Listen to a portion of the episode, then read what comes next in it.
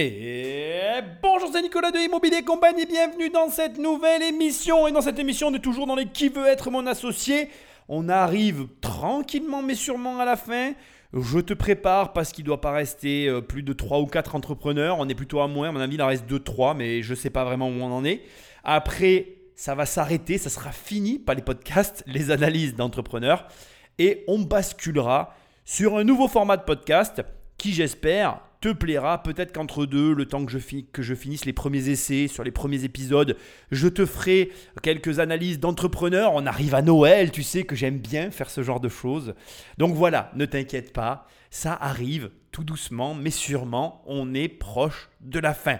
Mais pour l'instant, et avant, on va passer l'usage et pense à prendre le téléphone d'un ami et à l'abonner sauvagement au podcast de Immobilier Compagnie. Je te remercie d'ailleurs si tu m'as déjà laissé un commentaire là où tu écoutes l'émission parce que tu sais, je te le répète à chaque fois, c'est difficile de référencer ces podcasts et j'ai besoin de toi, je compte sur toi pour référencer, laisser un commentaire et des étoiles là où tu écoutes l'émission. Alors sur Apple Podcast, on est à 150 commentaires. Tu peux m'en laisser un, ça me ferait vraiment très plaisir. À part ça, je te rappelle que si tu vas sur immobiliercompagnie.com, dans l'onglet formation, il y a ma formation. Et si tu vas dans l'onglet livres, il y a tous mes livres, ceux qui vont sortir et ceux qui sont déjà sortis et que tu peux consulter, télécharger, récupérer ou alors obtenir dans ta boîte aux lettres. Enfin, il y a un onglet coaching pour les coachings, ça c'est toi qui vois. Bref, il y a de quoi travailler avec moi. Sans plus de transition, on découvre ce nouveau podcast que je ne connais pas, Patrick Magneto. La prochaine entrepreneuse souhaite attirer l'attention des investisseurs avec sa marque de prêt-à-porter qui s'adresse à près d'une femme sur deux. Léna. Alors, c'est des tenues peut-être pour... Euh, c'est pour faire du cheval, non?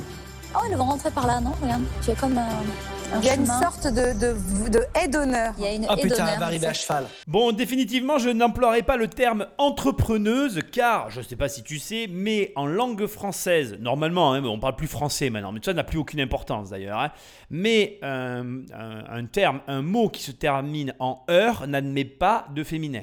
Et en plus, à mon époque, mais ça n'existe plus, j'ai fait des recherches. tu vas te foutre de ma gueule, mais tu auras le droit. Et j'ai fait des recherches là-dessus enfin, à mon époque, les entrepreneuses, c'était euh, des personnes qui en fait t'attendaient au bar, enfin elles t'attendaient pas au bar, c'était des filles qui étaient de connivence avec le directeur du bar et qui venaient euh, toutes charmantes pour t'entraîner euh, à boire que plus dans l'établissement de, dans cet établissement de comment je dirais j'ai pas le terme qui me vient mais dans cet établissement peu recommandable. Bref je vois bien que maintenant tout ça, ça n'existe plus. Donc pour moi, ça sera une entrepreneur. Ne m'en voulez pas, mesdames, mais euh, je trouve que c'est plus logique en fait, mais c'est comme ça. Même si j'ai vu que ça a été modifié et qu'aujourd'hui on dit une entrepreneuse, tu ne m'enlèveras pas l'image de cette fille euh, qui vient euh, boire un coup avec toi en te demandant très gentiment que tu l'invites, qui n'est absolument pas intéressée car elle est de connivence de mèche avec le directeur du bar. Bref, cette introduction définitivement ne sert strictement à rien, mais j'avais tellement envie de le faire que je l'ai fait. Continuons. Moi, c'est Myriam, j'ai 42 ans. Je suis chef de produit acheteuse le prêt-à-porter. Aujourd'hui, je suis venue accompagnée de mes deux sœurs, euh, Nazima et euh, Fatia, qui est aussi mon associée. Ils sont aussi mes premiers soutiens. Et euh, ma coach pro et perso, une girl power, quoi. Ce que je veux par mon projet, c'est de redonner confiance aux femmes. C'est pas qu'un business, c'est aussi un changement de vision en fait. Donc j'espère vraiment que je vais les embarquer. J'espère qu'ils vont comprendre pourquoi je le fais. Bon, alors Myriam, elle est très gentille, mais je te présente mes excuses, Myriam. Cette introduction, je ne la trouve pas à ta plus grande. Euh, je sais pas, c'est pas l'intro de mes rêves. Euh, tu m'as fait faire des recherches sur euh, le girl power en plus, donc j'en ai pas une image grandiloquente. Donc on va commencer en ordre. Chef de projet, donc elle est salariée, elle fait, euh, elle, jongle entre une société et euh, entre sa création d'entreprise et son travail. C'est tout à son honneur. Il faut beaucoup de courage pour faire ça. Ce n'est pas facile.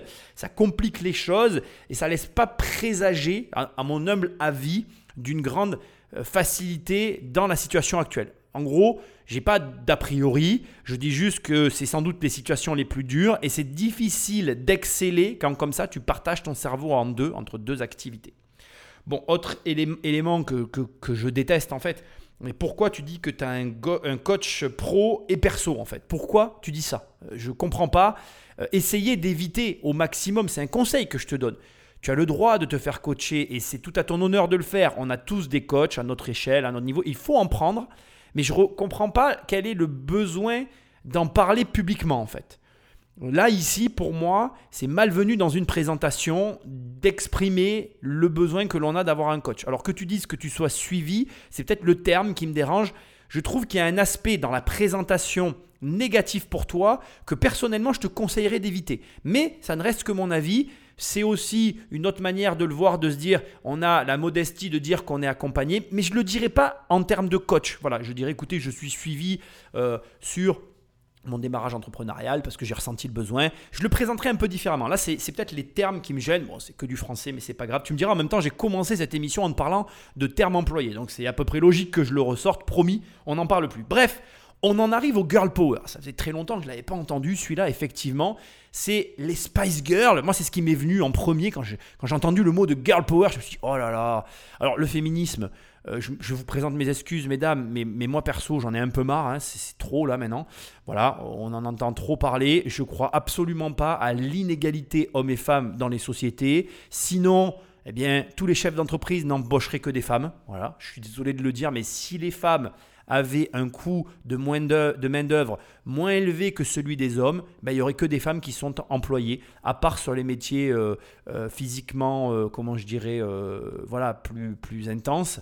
Mais sinon, je, pense qu'on est dans des systèmes capitalistes et que les chefs d'entreprise comprendraient très rapidement qu'on peut payer les femmes moins cher que les hommes et que du coup, il n'y aurait que des hommes. Donc c'est vrai que je suis un, sceptico-sceptique du féminisme. Hein. Je, ne nie pas qu'il y a eu des différences, mais je pense que, voilà, effectivement, tous les différents mouvements qui sont à l'origine de ces changements ont fait leur œuvre et aujourd'hui pour moi il n'y a plus de différence mais c'est mon opinion, euh, voilà, ça reste que mon avis.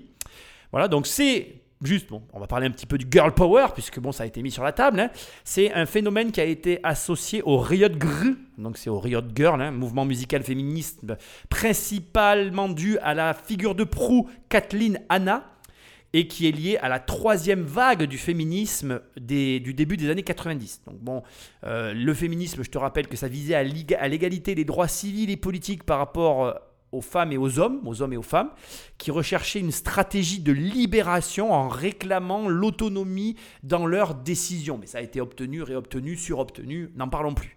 Le girl power n'est pas un phénomène décrit comme un mouvement recherchant l'égalité, mais comme le portrait d'une avancée croissante des femmes dans la société occidentale due aux efforts menés par l'égalité des sexes. Ça, c'est, euh, je viens de le lire sur Wikipédia, hein, si tu te demandes. Voilà, donc bon, bref, il y a plusieurs euh, points de vue. Euh, donc les personnes citées comme les plus représentatives du mouvement Girl Power, on a Madonna, Britney Spears, les Spice Girls. Bon, voilà. Alors moi, personnellement, j'ai pas une image glorifiante de, de ces clips et de ces filles-là je trouve qu'elles ont plus desservi l'image de la femme que ce qu'elles l'ont servi. Et d'ailleurs, ça m'a fait un petit peu plaisir parce que j'ai quand même lu, voilà, je suis là devant, euh, mais également, donc parmi les choses que j'ai pu lire, euh, d'autres voient ça comme un simple, une simple résultante de l'égocentrisme occidental, mais également d'un retour caché de la femme soumise par le but premier de ces clips qui sont en premier lieu la recherche de la satisfaction visuelle de l'homme. Et je ressens à peu près euh, ce, voilà, ce que je viens de te lire, c'est ce que je ressens vis-à-vis du girl power. Et donc, c'est pas pour moi ce qui a forcément élevé la femme dans le sens, euh, je dirais, euh, intelligence premier du terme, mais plus objet sexuel, puisque ça a été une libération en termes de, voilà, potentiellement pouvoir se montrer dénudé à l'écran, mais est-ce que ça a été réellement une avancée? Je vous laisse la parole, mesdames. Je me permettrai pas du tout de prendre euh, votre, votre position là-dessus, enfin votre opinion là-dessus, je n'en ai pas. Euh, voilà, simplement, je ne garde pas un, souvenir impérissable et, euh, grandiloquent, comme je l'ai dit au départ, des clips de Madonna et Britney Spears à cette période. Voilà. À part Frozen, mais comme son nom l'indique, elle était froide, comme le carrelage des WC. Allez, on arrête de parler de tout ça, ça nous intéresse pas. On va un peu avancer dans notre aventure entrepreneuriale. Décidément, je me suis vraiment égaré sur, ce premier, sur cet épisode. Ça va Ouais, j'étais un peu stressée, mais. Bah, respire. On va y arriver Bien sûr qu'on va y arriver. Y a on n'est pas là pour. Euh, tu belle, tu sais exactement ton pitch, tout va être OK. Allez, allez, go. On a plein de force. OK. Allez, hop, hop, Allez, on y va.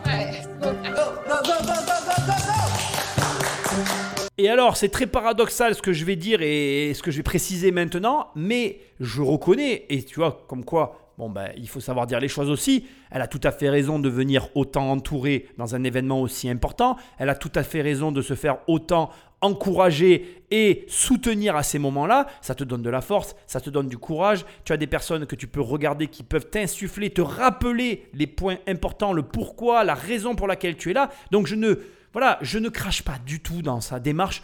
Je trouve que sa façon de présenter, elle est un petit peu, euh, voilà. euh, on va dire que après, je peux pas en vouloir. J'imagine très bien que euh, c'est très très très impressionnant les premières fois qu'on passe devant une, devant une caméra. C'est pas quelque chose qu'on a l'habitude de faire. À, ma, modeste échelle, on va dire ça comme ça. Moi, les premières fois que je me suis filmé pour aller sur YouTube, pas quand j'avais le téléphone, mais quand j'ai commen- commencé à acheter une vraie caméra, je peux t'assurer que c'était extrêmement dur et extrêmement bizarre en fait. Et donc là, imagine des caméras, des cadreurs, des lumières, des machins, des trucs.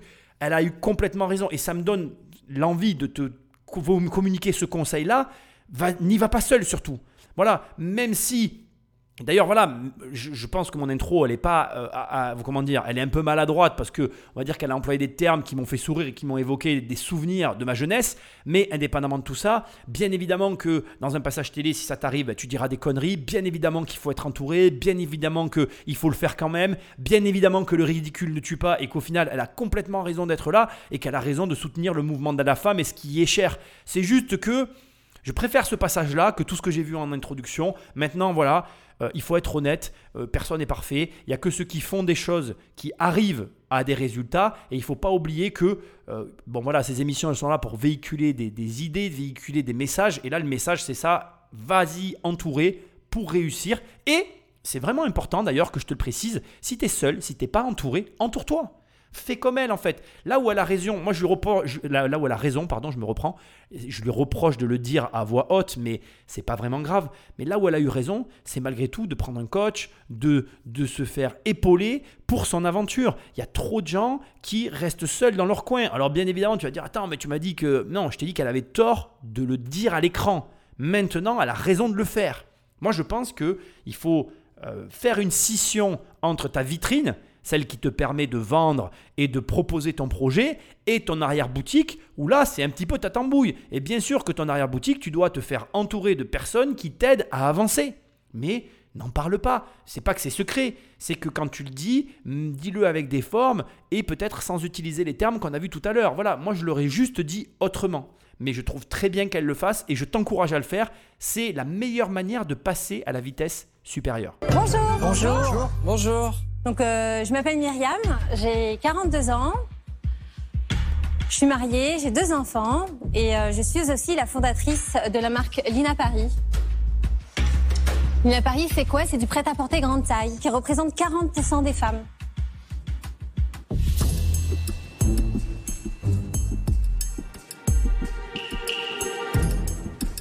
C'est euh, c'est un marché aujourd'hui qui est quasi nul, inexistant ou bien relayé à la grande distribution. Il n'y a pas de marque aujourd'hui leader en France sur, euh, sur notre marché ou même à l'international. Et pourtant, notre savoir-faire est reconnu. Je, vou- je voudrais être actrice de ce changement-là et vous accompagner aussi, enfin m'accompagner aussi à développer nos, euh, nos collections. Depuis septembre 2018, euh, nous avons, euh, nous, pardon, nous, euh, nous diffusons, enfin, excusez-moi, depuis dé- dé- septembre 2018, je suis hyper stressée. C'est pas grave du tout. Problème. Je sors totalement de ma zone de confort parce que je suis plutôt une opérationnelle. Nous aussi, mais, nous euh, aussi. Je suis hyper stressée, mais non, ça va non, le mais faire. cool. Vous inquiétez Cool pas. de cool. Merci. Alors allons-y. Septembre 2018. Vite, oui, j'ai créé donc euh, la première ligne euh, de Lina où c'est de la morphologie donc euh, grande taille, c'est des vêtements qui sont adaptés en fait à, à la grande taille où il y a une sorte de technicité. Voilà, on a une vision complètement erronée en France de, de la femme ronde. Et j'aimerais apporter euh, enfin, de la mode, en fait. Voilà. Je voudrais vraiment euh, prendre euh, ce marché-là et être leader sur ce marché. Vous nous proposez combien alors? Ah oui, alors euh, j'aimerais vraiment vous proposer 15% de ma société pour 90 000 euros. Donc pour info, 15% de sa boîte pour 90 000 euros, ça nous fait quelque chose comme euh, 550 à 600 000 euros de valo de l'entreprise. Comme d'habitude, je vais te dire la même chose, il va falloir que la société fasse du chiffre d'affaires.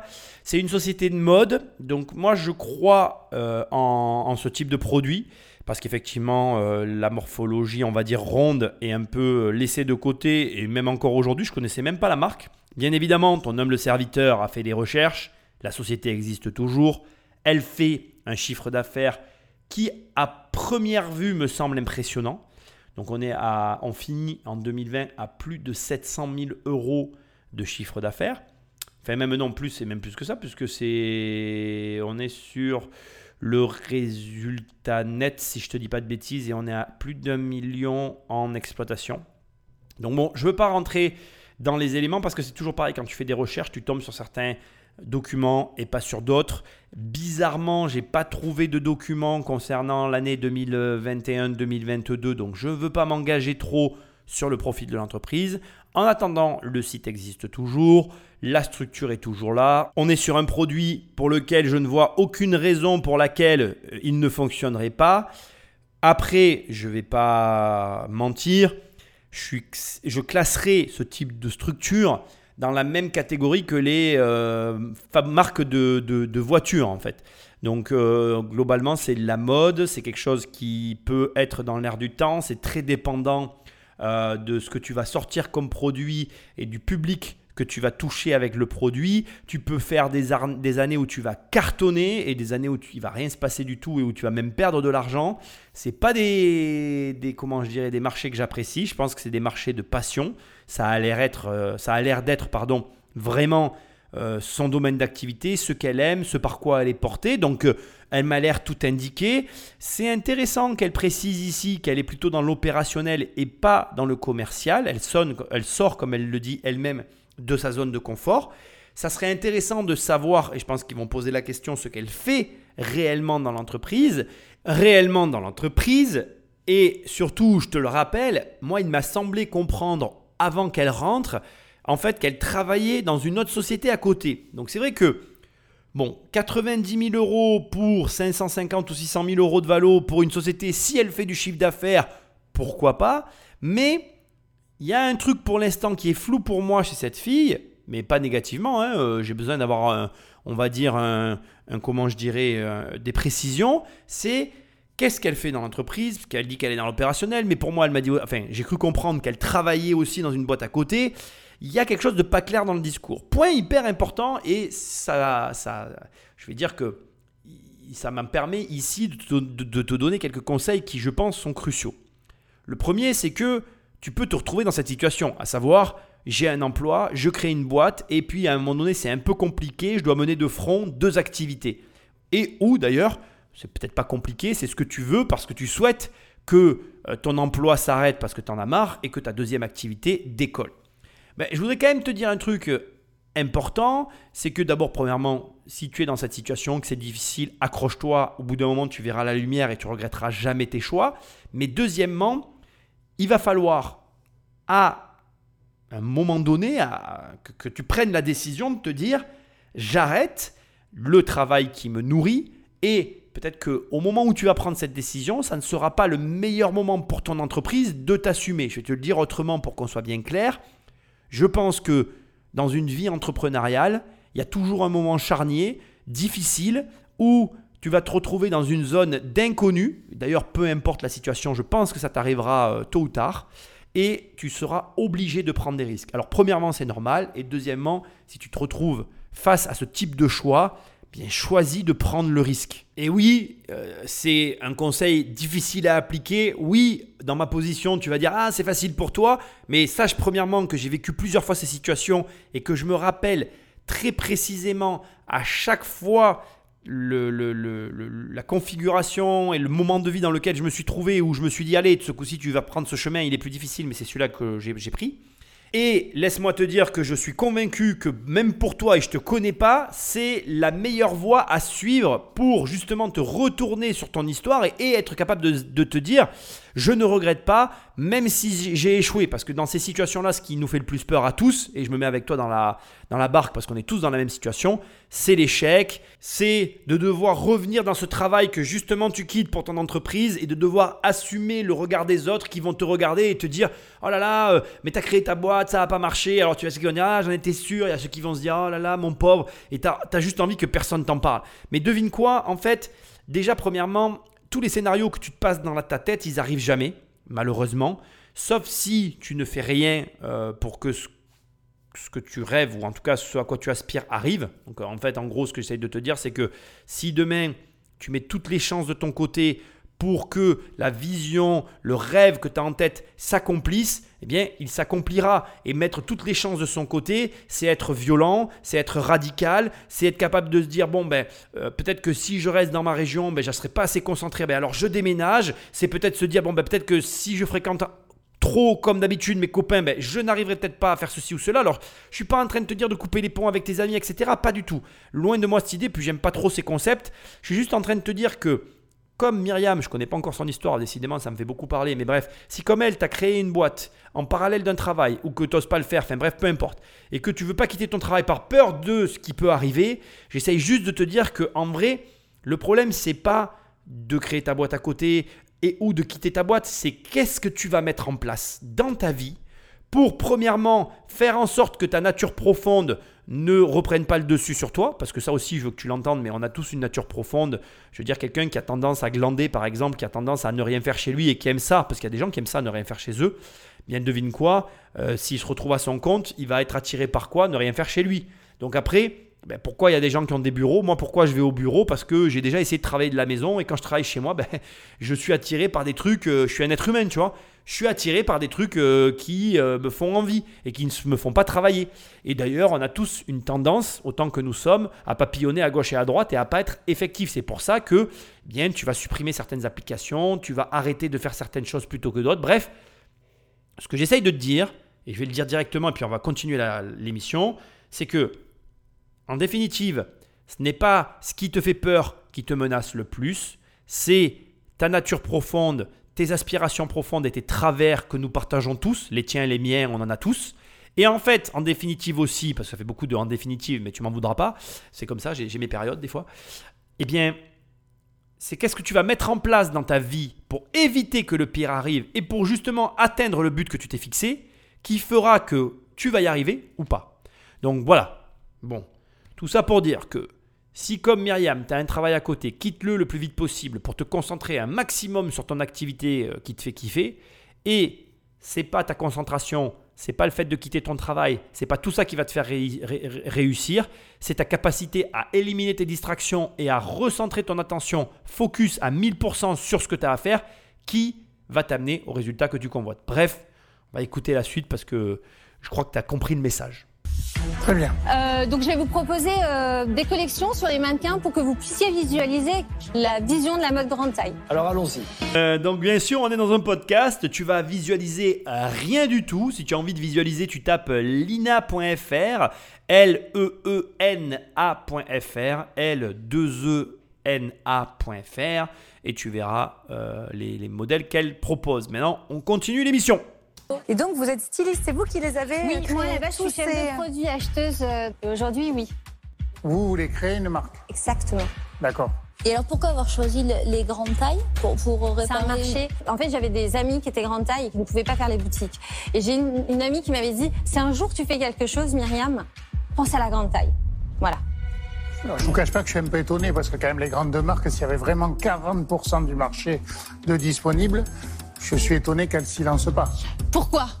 Parce que vous avez raison, mais moi, en tant qu'acheteuse et chef de produit, je peux vous assurer que j'ai eu des directives où on nous demandait d'arrêter en 44 et c'était déjà beaucoup trop. Donc c'est une question de vision. On ne veut pas voir ces femmes en magasin. On ne veut pas les Ah, voir c'est pour ça. le moment. C'est une question d'image. Et c'est une réalité. Parce que Parce la que c'est un gros marché quand même. Mais, Ah oui mais non. Et alors aujourd'hui, elles elles achètent tout Sur Internet, dans les boutiques C'est des femmes qui sont très connectées puisqu'elles ne trouvent pas l'offre, donc elles maîtrisent très très bien le digital. J'espère que tu as noté le réflexe de Marc qui est très amusant parce que c'est son scepticisme sur la taille du marché et l'absence des grandes marques sur le dit marché.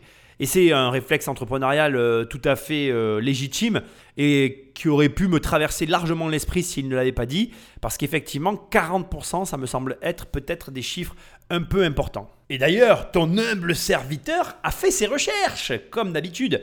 Et en définitive, je suis désolé Myriam si tu m'écoutes, mais je pense que nous sommes ici face à un raccourci qui est au bénéfice de l'entrepreneur et que je dois t'expliquer parce que, et je vais être tout à fait transparent avec toi, je pense que malheureusement nous serions beaucoup à tomber dans le panneau. Alors en fait, les chiffres que j'ai trouvés sont les suivants. En fait, en réalité, nous avons 70% des femmes qui s'habillent dans les tailles allant jusqu'au 42. Donc c'est-à-dire dans des tailles dites normales et normées qui peuvent monter jusqu'à 42. Sauf que, et l'erreur de Myriam, c'est pas une erreur, je pense que le défaut d'appréciation, ou je sais pas, bref, je vais pas rentrer dans ce détail, c'est pas le propos. Là, ici, tu pourrais me dire, bah alors elle a raison, euh, on, va dire qu'ils vendent jusqu'à 44, qui a un peu comme ça, on va dire un ventre mou entre le 42 et le 44, et peut-être dans les tailles en dessous aussi, mais Sauf que pour moi, c'est pas le cas, mais sauf que ça se dit pas, mais tu m'as compris. Sauf que pour moi, ça se, je le vois pas comme ça. C'est quand on te dit il y a 60% des femmes qui, sont dans le marché normé. Ça veut pas dire qu'il y a 40% des femmes qui n'y sont pas. Surtout que dans ces 60%, on s'arrête au 42. Donc déjà, dans les 40% restants, il y a une marge de manœuvre de 42 à 44. Qui plus est, il y a les rachitiques aussi, qui malheureusement ne font pas état. Donc déjà pour moi, j'aurais tendance à dire que de 42 aller à 44, tu perds encore de la taille de marché, sachant qu'il doit y avoir des femmes qui mettent des gaines pour rentrer dans du 44 et pas aller s'habiller n'importe comment. Donc moi je partirais du principe que sur les 40% restants annoncés, on enlève 10% de femmes qui s'habillent entre le 42 et le 44 et encore 10% de femmes qui sont rachitiques et ou dans les tailles en dessous. Parce que si on a le plus, on a aussi le moins. Et on ne peut pas les ignorer non plus. Ou même les femmes qui s'habillent en taille enfant. Parce que ça, on, l'oublie trop souvent, mais moi déjà, je, prends euh, mes femmes, entre guillemets, qui sont dans ma vie, ne serait-ce que la mienne. Euh, il peut arriver qu'elles prennent des chaussures ou des vêtements en taille enfant. Et là aussi, dans quelle mesure, dans ces 40% restants, ces femmes-là n'apparaissent pas? Faites très attention aux chiffres. Ne vous basez pas sur des chiffres rapides et mal faits. Je suis d'accord avec la remarque de Marc euh, quand il dit c'est quand même bizarre qu'il y ait un marché de 40% et que les grandes marques n'y soient pas.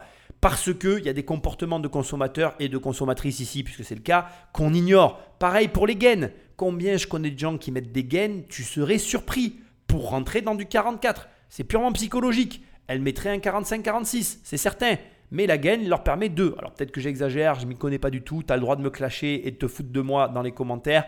C'est pas mon sujet, la fringue, c'est clair, mais tu comprends où je veux en venir.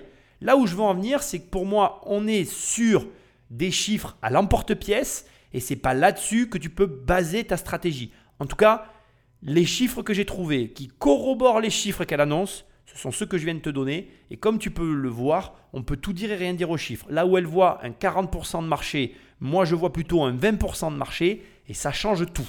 Et crois-moi, je vais finir là-dessus aussi. Tu vas voir des banquiers, tu vas voir des investisseurs, quand tu vas voir des personnes pour leur prendre de l'argent et que tu y vas avec des chiffres bancals et où aujourd'hui on prend le téléphone, on peut faire nos propres recherches pendant que tu parles, on trouve tes chiffres, on les interprète différemment, tu t'es juste tiré une balle dans le pied. Je t'interdis, après l'écoute de cette émission, de faire ça. Tu prends le temps de faire tes recherches et si les recherches, elles ne correspondent pas à ce que tu as envie de dire et ou à ce que toi, tu t'étais imaginé au départ parce que ben, pour diverses raisons, tu n'as pas fait les recherches, eh bien, ne donne pas de chiffres. C'est pas grave parce que paradoxalement, et je veux quand même que tu l'entendes, le pire c'est que je crois au projet de Myriam. Je suis convaincu qu'il y a un marché de personnes fortes, que c'est un marché qui est sous-exploité et qu'il y a de l'argent à faire. Mais là, en fait, au lieu de, je dirais, euh, nourrir son discours et se renforcer, elle s'affaiblit par les faiblesses justement de ce qu'elle est en train de dire. Et bon, encore une fois, voilà, elle a été acheteuse, elle a quand même une expérience dans le domaine, donc j'ai mis un doute sur ce que moi j'ai trouvé, mais comme j'ai pas trouvé non plus ces chiffres, après voilà, c'est aussi la difficulté, tu vois. Assure-toi aussi de ça d'ailleurs, tu vois, je suis en train de le réaliser en te le disant. Assure-toi aussi que les chiffres que tu vas annoncer, les personnes à qui tu vas les donner vont les trouver. Parce que c'est pareil, il y a des données qu'on ne trouve pas, et si on n'y a pas accès, ça sert à rien de les communiquer, ces données-là. Là, tu vois, c'est dommage parce que moi, j'ai pas trouvé en tout cas les sources ou les éléments qui confirment ce qu'elle dit. Du coup, ça me m'oblige un petit peu à remettre en cause son discours et du coup, ben, ça la discrédite alors que peut-être elle a raison. Et voilà, ça, c'est des éléments que tu dois prendre en compte quand tu pitches, quand tu parles avec des gens. Sois très vigilant à ce que tu dis, d'où ça vient et au fait maintenant que les gens puissent trouver les informations que tu leur communiques. Parce que si ces éléments-là ne sont pas réunis, tu peux desservir ta cause bien plus que la servir. Et ça serait très dommage. D'autant que, encore une fois, comme je te dis, voilà, euh, on est face à quelqu'un quand même qui maîtrise son marché. Alors donc, tu n'as peut-être pas bien compris, moi j'ai dû réécouter le passage plusieurs fois. Elle a été acheteuse dans le prêt-à-porter et du coup elle connaît bien ce métier. Alors elle l'est toujours, de ce que j'ai cru comprendre. Enfin, c'est pas clair. Bref, c'est pas le propos. Patrick Magneto. Euh, Lina, on la développe donc particulièrement sur mon site e-commerce. Nous sommes d'abord e-commerçants. Alors parlez-nous des chiffres un peu.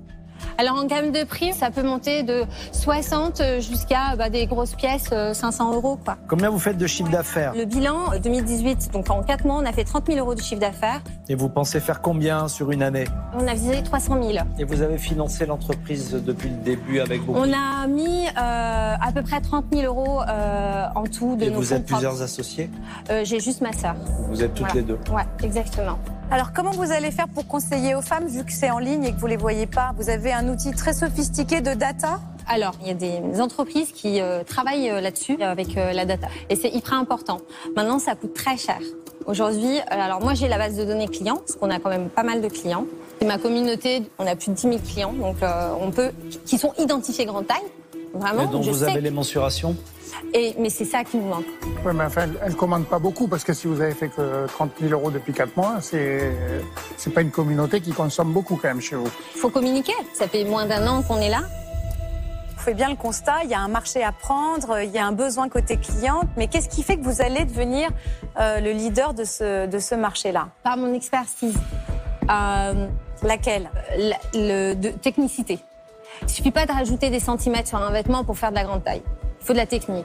Qu'est-ce qui vient de se passer ici selon toi? C'est hyper important, c'est quelque chose qui peut très souvent arriver, qui n'est pas grave et c'est dommage, ça n'a pas été, euh, euh, comment je dirais, euh, là la problématique principale, c'est pas que le discours n'a pas été préparé, c'est que la préparation s'est portée que sur le discours justement et pas sur la partie qui pêche dans l'histoire. En gros, Myriam, ici, elle nous propose quoi? Elle te propose finalement ni plus ni moins qu'un site de vente en ligne et là où les, les investisseurs se sont directement enclavés, enclenchés, je ne sais pas comment il faut dire, bref, ils se sont acharnés sur ce point-là, c'est qu'est-ce qu'il y a dans votre site qu'il n'y a pas ailleurs? Ils lui ont parlé de data, ils lui ont parlé euh, de, de manière de proposer aux clients, quelle était la technologie innovante qui allait révolutionner le marché. Elle n'a pas répondu à ça. Elle a juste dit, il faut de la technicité, ma technicité. Donc, c'est bien que tu saches faire des choses, mais demande-toi toujours quand tu produis quelque chose, qu'est-ce qu'il y a pour la personne qui va recevoir le produit, recevoir le service, surfer sur le service, qu'est-ce qu'il y a pour la, personne en fait. Et ta capacité à comprendre, à te mettre à la place du client qui vient sur ton site, qui vient sur tes services, qui vient dans ta boutique, cette capacité à te dire, ok, le mec rentre, qu'est-ce qu'il y a pour lui? Demande-toi cette question, pose-toi là tout simplement, qu'est-ce qu'il y a pour lui? Qu'est-ce qu'il trouve? Il repart avec quoi ben, Tu vois, moi par exemple, je pose très souvent la question sur ces podcasts. Je me dis, qu'est-ce qu'il y a pour le client? Cette question que je suis en train de te poser, tu dois te la poser à chaque, je dirais, euh, pas, pas, pas point, j'exagérerai un peu, mais à chaque étape de la fabrication, à chaque étape du parcours client, à chaque étape de ce que vit la personne que tu veux toucher. C'est hyper important que les gens qui rentrent en contact avec tes services, ton entreprise, enfin j'en sais rien, ce que tu proposes, il y a quelque chose pour eux en fait. Et la question c'est quoi? Qu'est-ce qu'il y a pour tes clients? Pose-toi réellement cette question. Et ici, les investisseurs lui posent la même question et elle a oublié, et c'est tout bête en fait, et c'est très difficile. Tu ne parles pas à tes investisseurs comme tu parles à ta banque. Tu ne peux pas avoir le même discours. Bien évidemment que ces gens-là doivent comprendre le business model et la façon dont tu gagnes de l'argent. C'est des propos qu'on n'a pas l'habitude de partager. Et j'entends et je comprends la difficulté déjà de l'exercice. Mais qu'est-ce qu'ils veulent, eux? Ils veulent le coffre du château. Ils veulent la valeur qui est au nez de tous, aux yeux et au nez de tous, mais que personne n'a su déceler dans ton système. Ils veulent comprendre ce que tu as compris, mais que les concurrents en place sur le marché et ou euh, les, les- les partenaires ne voient pas et qui fait la différence entre ta boîte et celle des autres. Et ça peut être à tous les niveaux. Ça peut être euh, un coût caché que tu n'as pas et que tous les autres ont, que tu as réussi à éliminer parce que tu as développé un programme. Ça peut être euh, eh bien voilà, un algorithme qui permet aux clients euh, d'acheter deux fois plus de robes sur ton site. Ça peut être des milliers de trucs en fait. Ça peut être ce que tu as envie et ce que tu as analysé. Mais tu dois avoir dans ton escarcelle, dans ton carquois, cette flèche de couleur si particulière qui va faire que les gens vont te donner de l'argent et vont te permettre de passer à la vitesse supérieure. Et le pire, et je veux que tu l'entendes, c'est que tu peux ne pas l'avoir. Tu peux très bien savoir exactement ce dont tu as besoin, ne pas l'avoir développé, mais avoir tellement développé l'écosystème autour, comme l'a fait ici Myriam, que finalement les gens vont venir. Et alors, tu vas me dire, mais Myriam, elle l'a fait, pourquoi ça marche pas? Ben, Je vais t'expliquer pourquoi ça marche pas. Elle annonce une entreprise qui vaut 550 à 600 000 euros. Elle annonce un chiffre d'affaires fait sur 4 mois en 2018 de 30 000 euros, ce qui nous fait 7 500 euros par mois. Sauf que si tu fais 7 500 euros par mois x 12, ça fait 90 000 euros de chiffre d'affaires. Et quand elle annonce 300 000 euros, c'est pas cohérent. Tu vas pas passer de 30 000 à 90 000. Et d'ailleurs, quand moi je regarde ce que j'ai trouvé comme élément sur sa société, il faut que tu saches que ne serait-ce que en 2019, elle produit un résultat net négatif avec un chiffre d'affaires euh, qui avoisine les 400 450 000 euros. Donc ça prouve bien qu'en 2018, elle n'a pas fait 300 000 euros. Alors je ne le sais pas parce que je, n'ai pas les chiffres et j'aime pas parler de ce que je ne sais pas. Je- J'en suis désolé. Donc autant elle les a fait et si c'est le cas, ben, désolé si Myriam écoute l'émission et que je me suis trompé.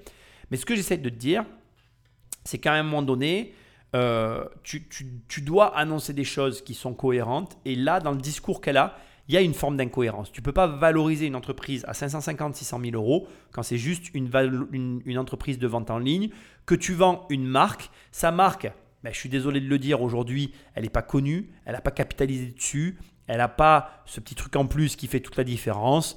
Je t'invite à aller voir ce qu'elle a fait. Ça s'appelle Lina Paris, L2ENA.fr Paris, Lina Paris. C'est une marque qui est sympathique. Elle est positionnée sur les personnes fortes. Mais aujourd'hui, ah, on est en 2022. J'ai fait une émission sur Rihanna. Et Rihanna aussi a fait une marque pour les personnes fortes.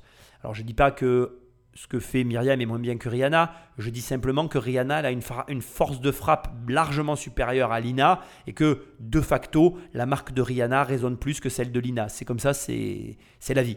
Mais là où je veux en venir, voilà, c'est ça. C'est qu'aujourd'hui, elle n'a rien à vendre en fait. Et c'est le grand malheur. Et quand je te dis demande-toi toujours ce qu'il y a pour tes clients, demande-toi ce qu'il y a pour tes investisseurs et demande-toi ce que tu as à vendre. Qu'est-ce que tu vends? Qu'est-ce que tu vends à tes investisseurs? Qu'est-ce que tu vends à tes clients? Qu'est-ce que tu as à vendre? Mets-le dans un coin de ta tête, réfléchis, réponds à cette question, agis en te posant tout le temps cette question. Tu verras que tu vas avoir des résultats totalement différents et dans ta vie et financiers. Je vais me lancer. Je sais- on sent que vous avez ça dans le sang et c'est votre truc. euh. Il se trouve que moi, c'est pas du tout mon monde. Alors pas du tout. Euh, donc je je pourrais pas vous apporter vraiment grand chose dans cet univers-là. Donc je vais pas vous accompagner sur ce projet, mais euh, je vais espérer très fortement que vous Merci. réussissiez parce que vous avez une belle énergie. Voilà. C'est gentil. Alors, dans cette émission-là, je te rappelle qu'on est dans la saison 1 et que Marc, dans cette saison, Marc Simoncini qui vient de parler, donnait le là et il était très souvent suivi par les autres investisseurs. J'ai le pressentiment, au vu de la prestation générale et des arguments apportés sur la table, que ça va s'arrêter ici pour Myriam. Je suis quand même un petit peu, euh, comment je dirais, chafouin parce que je pense qu'il y a un énorme marché. J'ai vu ses chiffres d'affaires, ça cartonne son truc. Donc il y a un truc à faire, c'est clair. C'est juste que Myriam, elle a fait avec les moyens du bord et que du coup, bah, elle n'avait pas, pas d'atout dans sa, dans sa manche, elle n'avait pas de joker, elle n'avait pas ce truc dans son entreprise qui faisait, comme je t'ai dit tout à l'heure, voilà, le, coffre de trésor qui fait ah ouais, je mets l'argent dans la boîte. Alors, je vais t'adresser un message direct. Si tu l'as pas, comme Myriam, si tu n'as pas les moyens de développer, euh, je sais pas moi, l'intelligence artificielle euh, qui va, comment je dirais, euh, révolutionner le marché, en tout cas, conceptualise-la. Je veux dire, on a tous cette capacité à créer un concept. Mais quand je te dis de la créer, fais un vrai cahier des charges devise-le, monte le projet en expliquant ce que ça va faire, ce que ça va apporter, comment ça va changer les choses. Et, voilà, fais comme si, je veux dire, tu n'avais plus qu'à appuyer sur le bouton. Voilà, et, pousse la réflexion jusqu'à même essayer de trouver là où tu peux aller chercher de l'économie. Regarde s'il n'y a pas des trucs que tu peux commencer à faire sur des tableurs Excel, etc. Fais un travail réellement de fond sur le concept que tu possèdes et qui tu crois fera la différence à l'arrivée. Et va avec ton entreprise en expliquant que voilà, voilà l'idée de départ, j'avais un concept, j'avais pas les moyens, j'ai quand même créé la boîte, aujourd'hui je veux faire ça, ça, ça et ça, j'en suis là, j'ai ça dans les mains, ça me coûte tel prix, et c'est ça qu'on va faire, et on prendra le marché de cette façon, de cette façon et cette façon. Donc si tu arrives avec un plan, un concept, avec tout qui est monté, avec une entreprise qui tourne, même si tu n'as pas un chiffre de ouf, tu valorises ce que tu as fait raisonnablement, tu penses lever de fonds avec application et association avec quelqu'un qui sait faire, et tu vas décrocher l'une, mec ou meuf. Tu comprends ce que je veux dire? Là, c'est très dommage parce qu'on était à un chouïa. Ce qui allait pas, c'était la présentation et le travail en amont qui a été trop centré sur le discours et pas sur le cœur du discours, sur le qu'est-ce que j'ai à vous amener Qu'est-ce que je veux Quel est mon idéal Quel est le projet caché derrière ce que tu vois qui paraît être basique? Si tu arrives à faire ça, crois-moi, tu me remercieras. Moi, vous m'avez fait découvrir quelque chose ah, parce que c'est vrai qu'on a tendance à, à classer, vous avez raison. Et les grandes tailles, c'est souvent euh, soit vieillot, soit très simple. Soit vous, vous avez, vous avez apporté, vous l'avez montré, vous avez apporté euh, la mode dans les grandes tailles. Mais euh, je pense aussi que ça va être compliqué pour vous de développer cette marque et d'arriver à, en faire quelque chose qui fonctionne et sur laquelle vous puissiez, vous puissiez vivre. moi, je vais passer, mais, mais bravo parce que c'est très bien fait. Il y a un élément que tu ne peux pas écarter de cette situation et qu'il faut que tu prennes vraiment en considération. Je t'en ai un petit peu parlé tout à l'heure. C'est que tout ce qui est dans le textile, ça a un effet de mode. Et aller voir des, entrepreneurs, euh, des investisseurs, pardon, mais qui sont aussi entrepreneurs. Bref, aller voir des investisseurs et leur demander de l'argent sur un produit qui est, euh, soumis au mode, qui est soumis à des variations du coup de chiffre d'affaires. Parce que quand c'est la mode, tu cartonnes et quand c'est plus la mode, ben, tes, chiffres baissent. Il n'y a que certaines marques comme Converse, etc., qui ont des ventes euh, stables, mais il faut les mettre de côté et puis c'est pas tout le monde qui peut se payer ce type d'entreprise. Il faut donc comprendre que c'est très compliqué pour les investisseurs que tu as ici de dire je mets de l'argent là-dedans. C'est d'autant plus compliqué qu'il y a un côté euh, connaissance de la mode qui, qui, est nécessaire et qui est, euh, je dirais, sine qua non pour arriver ou en tout cas être assuré au bon développement de la marque. Il y a vraiment des codes, il y a vraiment des choses à savoir faire, c'est pas donné à tout le monde. Moi par exemple, je pourrais pas investir dans ce genre de boîte, c'est impossible, j'en suis incapable. J'ai des goûts trop particuliers vestimentaires, je suis trop embêtant à ce niveau-là et en plus euh, je, ne suis pas du tout les modes. Donc il faut vraiment que tu sois euh, face à des passionnés qui connaissent le sujet et qui soient sensibles à l'actualité, à tout l'univers qui entoure euh, ce type de comment je dirais euh, ce type de d'activité. Et là clairement plus on avance et plus je me dis c'est mort il n'y en a aucun qui va lever le portefeuille. Bref on va voir. Alors euh, vous êtes une vraie entrepreneuse. Il se trouve qu'on est dans un domaine le textile où je ne suis absolument pas spécialiste. Et donc voilà je vais passer. Moi moi, je, je, vais vous dire honnêtement, j'ai été plus séduit par les mannequins que par l'exposition. Là derrière, je trouve ça un peu terne. Je suis pas hyper, euh, on va dire, accroché par les, les différentes couleurs. Et, et, là, vous êtes venu vous vendre. Et j'aurais aimé que vous nous mettiez euh, sur vos cintres derrière quelque chose qui nous donne vraiment envie. Même la photo à l'écran qui passe là, je trouve que c'est triste. C'est pas, il y, y, a manque de joie. Là, je, je trouve qu'on n'est pas en adéquation. Vous avez un styliste là-bas euh, qui va, se révéler, je sens. Non, hein. pas du tout. Non, non, pas du tout. Mais euh, voilà, donc c'est pour ça que je vais passer. Alors je t'en fais deux d'un coup parce que le patron de Bablacar, bon ben il a, je veux dire, c'est clair, c'est pas son domaine, donc on va pas épiloguer là-dessus. Par contre, j'ai adoré la position de Marc, euh, donc Marc, le patron euh, du bistrot Régent hein, de Bordeaux. J'ai adoré pourquoi? Parce que tu vois, c'est sans doute la critique, parce que c'est une critique, mais de toutes celles qu'on a entendues jusque-là, la plus dure à entendre. Mais je pense que c'est la plus constructive pour Myriam parce qu'il lui envoie un message qui lui dit tu t'es mal vendu en fait. Il y a un truc qui va pas dans ton discours, tu es jovial, tu vends la gaieté, les, etc. Enfin voilà, les, les, vêtements pour personnes fortes, euh, il faut amener ça en couleur, etc. Et il dit, quelque part, il y a une dissonance entre le discours et ce que je vois. Et tu vois, c'est vraiment important que tu l'entendes. Ce genre de critique, tu dois t'y habituer. C'est hyper dur à vivre parce que des fois, tu n'as pas du tout envie. Tu as, une mauvaise journée, comme tout le monde. Tu te prends ça dans la figure. C'est le coup de trop et ça te fout à terre. Et c'est très dommage parce qu'en vrai, c'est sans doute les critiques les plus constructives dans ta vie. Et je crois que les bons entrepreneurs, ils ont la capacité à absorber les critiques, à s'y adapter, à rectifier le tir et à continuer. Et c'est mon conseil.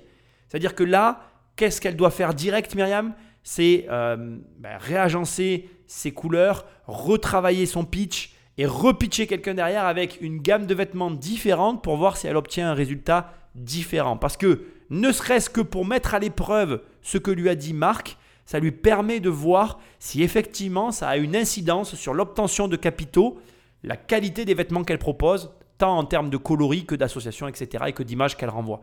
Et c'est marrant parce que, bon, moi je, suis un peu, euh, comment je dirais, euh, étanche à, tout ça, hein, à la mode, mais je trouve assez amusant de voir que par exemple Marc a, eu cette sensibilité et a eu la capacité de lui faire la remarque.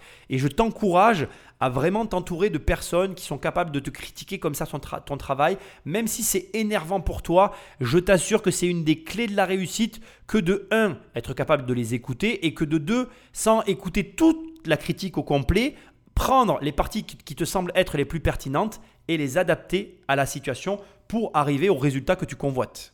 Vous avez donné une lourde responsabilité, mais euh, à vous de, faire, euh, de savoir si vous voulez faire partie de cette aventure. Aujourd'hui, je ne sais, je, sais pas si j'ai envie de financer une entreprise qui fait de la mode. J'ai envie de financer de la rupture ou, ou de la technologie qui s'applique à la mode, mais pas dans ce sens-là. Il y a toute cette partie euh, autour de la data. Et moi, ça me manque aujourd'hui. Donc pour cette raison, je ne vais pas vous suivre. Vous avez parfaitement raison, il faut euh, d'abord travailler avec euh, la data. En tout cas, je vous remercie. Ben, merci beaucoup. Merci, merci, Myriam. merci Myriam. Bonne suite à vous. Bonne route. Elle s'est bien battue, elle a présenté un projet ah, jusqu'au. Euh, elle a montré sa détermination, son intelligence. Voilà, elle a fait le job. Hein. Allez, Myriam, c'est pas grave. Bravo. Bravo. Franchement, t'as tout donné. Bravo. T'as tout, tout, donné. T'as maîtrisé ton. Eh, regarde, c'est juste. Non, je vais y aller. Je te jure, je peux la faire. Mais oui, c'est pas la faire. C'était pas les bonnes personnes. C'était pas les bons investisseurs. C'était pas eux. Après, tu dis qu'ils sont pas encore prêts. En fait, c'est ça, dis, mais. Parce que bah, le marché. Je suis triste pour ces femmes-là, limite, tu vois. Je sais pas. Mais a des femmes qui vont attendre un peu plus longtemps. Un peu plus longtemps, ouais. Mais les filles, j'arrive. On arrive. Ça va le faire. Et je vais la voir. Franchement, merci. Merci. On est toujours là pour toi. Merci. Des grandes choses vont arriver. Ouais, c'est sûr, c'est que le début. Voilà. C'est que le début. Non, non, ouais, c'est ça. Un échec, c'est une redirection. Oui, c'est exactement. Alors effectivement, il manquait la partie, comme elle l'a dit, hein, tech, data, derrière le projet qui donnait, comme je t'ai dit, envie d'y aller. Euh, dans le discours qu'il y a entre elles à la sortie, très rapidement, parce que je ne vais pas m'attarder euh, sur ce dossier, euh, en gros, ce qui m'interpelle, tu vois, c'est le côté Ah oui, on n'a pas réussi à avoir l'argent pour les femmes qui le méritent, etc. bon, le, le, message de départ, c'était simplement il manque un truc dans ta boîte pour que on vienne, tu vois. Donc, sois vigilant, je te répète ce que je viens de te dire, je m'excuse, mais la répétition, c'est l'apprentissage. Sois vigilant à ce qu'on te dit, écoute. On n'écoute plus dans la société actuelle, on n'écoute pas ce que les gens nous disent. Et je ne suis pas certain à ce stade qu'elle ait capté réellement le message qui lui avait été envoyé. L'avantage quand comme ça tu passes devant une télévision, c'est que finalement, eh bien, tu peux revoir le passage que tu as fait. D'ailleurs, je vais te donner un petit conseil, vraiment un hack qui est extrêmement puissant. Quand tu prends comme ça un entretien, dans nos téléphones portables, on a une fonction dictaphone. Enclenche la fonction dictaphone et réécoute euh, ton entretien en fait. N'hésite jamais à le faire. Pourquoi? Parce que quand tu réécoutes un entretien, tu l'analyses à froid différemment que à chaud. Et c'est vraiment important des fois de le faire pour se rendre compte finalement de ce que les gens ont voulu te faire passer comme message parce que à la première écoute ou même en vivant le moment, eh bien tu ne l'interprètes pas de la même manière qu'en l'écoutant dans ton téléphone et en ayant un peu de recul sur ce que tu as vécu. Il y a un autre élément hyper important que je veux te préciser et que je suis obligé de dire parce que j'apprécie énormément le travail de Myriam, d'autant que, comme je te l'ai dit, euh, là j'ai quand même devant les yeux un bilan de 2020 à plus de 730 000 euros de chiffre d'affaires et plus de 1 million de, de chiffre d'exploitation. C'est énorme. Et euh, ces derniers temps, j'ai vu quand même passer pas mal de sociétés euh, dans cette émission-là de Qui veut être mon associé qui n'ont pas perduré. Et ces filles-là, elles ont perduré. Donc l'idée était bonne. Je ne sais pas si elles ont développé de la data, je ne sais pas ce qu'elles font aujourd'hui, mais si elles ont écouté un quart ou un dixième des conseils qu'elles ont reçus lors de leur passage, bien, euh, elles ont de l'or en barre dans les mêmes, parce que je reste convaincu, comme je l'ai dit dès le départ, que le marché de la fringue pour personnes euh, en surpoids est un marché porteur, même si je l'ai évalué un peu moins gros que ce que Myriam l'a évalué. Là, elle nous a pas donné envie d'y aller, quoi. Moi, je, je Moi, j'y connais rien. Non, mais moi, c'est pas ça. C'est que la- la- créer une marque de mode, il faut dépenser des dizaines, des centaines de millions d'euros pour créer une marque. Donc, c'est pas ça. Elle, c'est une communauté qu'elle doit créer. elle Et avec beaucoup, beaucoup de, de data dedans. Si l'approche c'est une marque, euh, Ça marchera pas dans Oui, ce sens. c'est- Il faut, prendre le problème dans un autre sens. Après, une quoi. approche communautaire, effectivement, a plus de chances de. Mais bien sûr. Et tu vois, c'est d'autant plus intéressant que là, en fait, la dame en rouge, que j'adore, elle nous dit que il y avait quand même une possibilité aussi de prendre le problème sous l'angle de la communauté, avec un lien peut-être plus fort, avec peut-être tout simplement la possibilité de d'impliquer les, les- tes clients dans la fabrication de, de- de leurs vêtements. Parce que finalement, on peut très bien imaginer, comme elle l'a dit elle-même, qu'au bout du compte, comme on est sur une clientèle qui est très digitalisée, qui a l'habitude d'acheter ses fringues aux États-Unis ou ailleurs, parce qu'en France, ben, on ne fait pas. Au final, pourquoi pas euh, imaginer le Vista Print de la fringue pour personnes en, en surpoids, tu vois ne me remercie pas pour l'idée, c'était gratuit, ça me fait toujours plaisir de t'en donner une ou deux. Ça serait carrément euh, jouable, quoi, en fait. Je veux dire, euh, tu, mets des motifs euh, possibles ou pas, d'ailleurs, avec des couleurs interchangeables, fabrication à la demande. Tout à l'heure, elle a dit un truc aussi qu'elle n'a pas assez expliqué, qui, je pense, pour moi, est capital, c'est que les grandes marques, pourquoi elles vont pas sur ce marché-là? On est sur du marché où il y a plus de tissus, plus de coûts, où c'est plus compliqué, c'est plus facile et ça coûte moins cher. Et rega- regarde, d'ailleurs c'est intéressant, on va finir là-dessus, comme quoi tu vois, on peut vraiment parler de partir d'un sujet et arriver sur d'autres sujets encore plus intéressants. Regarde, regarde le vice et le fonctionnement de l'argent, c'est presque magique. Qu'est-ce qui est le plus rentable pour toi, selon toi, pour une marque? D'investir en pub et d'éduquer ses clients pour avoir des clients dans les tailles euh, 36-42, là, tu vois? Ou euh, dépenser plus d'argent dans la fabrication de produits et servir des gens obèses. Excuse-moi pour le terme obèse, mais c'est ça. En vérité, pour la marque, c'est plus rentable d'investir dans l'éducation client. Pourquoi? Tout à l'heure, elle l'a dit, la dame en rouge. Pour créer une marque, ça coûte des, des dizaines de millions d'euros de dépenses en marketing. Sauf que réfléchis une seconde. Si ces dépenses en marketing, elles avaient une double utilité. Première utilité, éduquer tes clients pour optimiser tes marges sur la fabrication de tissus. Deuxième utilité, nourrir la valorisation de ton entreprise en mettant en avant ta marque justement. Eh bien, qu'est-ce qui est le plus rentable? Payer une fois, encaisser deux fois, ou payer qu'une fois de l'autre côté, c'est-à-dire produire des, lo- des logements, j'allais dire, lapsus révélateur, pardon, produire des fringues pour personnes bien portantes, mais du coup, en vendre ben, normalement, mais sans nourrir sa propre marque. Tu as ta réponse. Et c'est comme ça que tu dois arriver à penser. Alors bien sûr que c'est pas facile, bien sûr que c'est pas simple, mais je suis là pour ça. Mon travail est là pour t'aider à réfléchir financièrement différent et te montrer que tu peux y arriver en fait. Tout le monde peut y arriver dès l'instant qui prend la peine de s'intéresser à ces sujets-là, de s'éduquer, de réfléchir et de comprendre comment ça fonctionne. C'est pas facile, mais c'est possible. Bon, petit moment difficile. Oui, exactement, mais ça va le faire. Mais, bien sûr que ça va le faire. Et puis, c'est pas parce en a cinq qui sont pas d'accord, il y en a des centaines, des, des milliers. J'espère. Maintenant, il faut aussi euh, savoir et prendre euh, des petites choses comme ça. Qu'est-ce qui, quels sont Non, les conseils qui vous sont parus intéressants? C'était très intéressant. Effectivement, la data, la communauté, parce que c'est une vraie communauté, la grande taille. Les travailler et leur dire on est là pour elle et essayer de vraiment euh, personnaliser. Ça, c'est vraiment quelque chose auquel je veux tendre. Elle a parfaitement raison. Maintenant, c'est vrai qu'aujourd'hui, voilà, je, je, je voulais y aller, je voulais, euh, voilà, je voulais convaincre. Mais vous vous êtes donné du mal et ça va payer, croyez-moi. Merci beaucoup. Je vous en tout prie. Merci à vous. Au revoir. Merci. Il n'y a qu'un élément que le présentateur Vedette nous a donné à la fin euh, et que je trouve extrêmement intéressant, c'est quand il dit mais euh, bien sûr que c'est pas grave, euh, vous avez eu un nom par cinq personnes, mais il y en a des milliers. Et ça, je, je- je vais finir cette émission en t'envoyant ce message. Euh, on a tous des échecs dans nos vies, on a tous des moments difficiles, etc., etc. Ça nous arrive à tous. Ne t'inquiète pas. Et si tu es dans un moment de ta vie difficile, le plus dur, c'est même pas de se relever, c'est dans la difficulté de se dire OK, là ça va pas, là ça fonctionne pas, mais je vais trouver quelqu'un avec qui ça va fonctionner. Et tu trouveras quelqu'un avec qui ça, va fonctionner, je te le garantis. Le tout, c'est de te donner la peine de te relever, c'est de te donner la peine d'ajuster, comme je l'ai dit tout à l'heure, tu vois, moi à sa place, direct, je refais mes collections, je choisis d'autres vêtements et tout, et je vais voir de nouveaux investisseurs pour voir si c'est toujours non avec de nouveaux investisseurs. Voilà, donc c'est vrai que l'idée ici, c'est de bien comprendre qu'en fait, c'est pas parce que tu n'y arrives pas, c'est pas parce que tu n'y arrives pas pendant très longtemps, c'est pas parce que tu galères pendant des années qu'il n'y aura pas un moment où ça va pas fonctionner pour toi en fait. Il y a que ceux qui abandonnent qui ont perdu.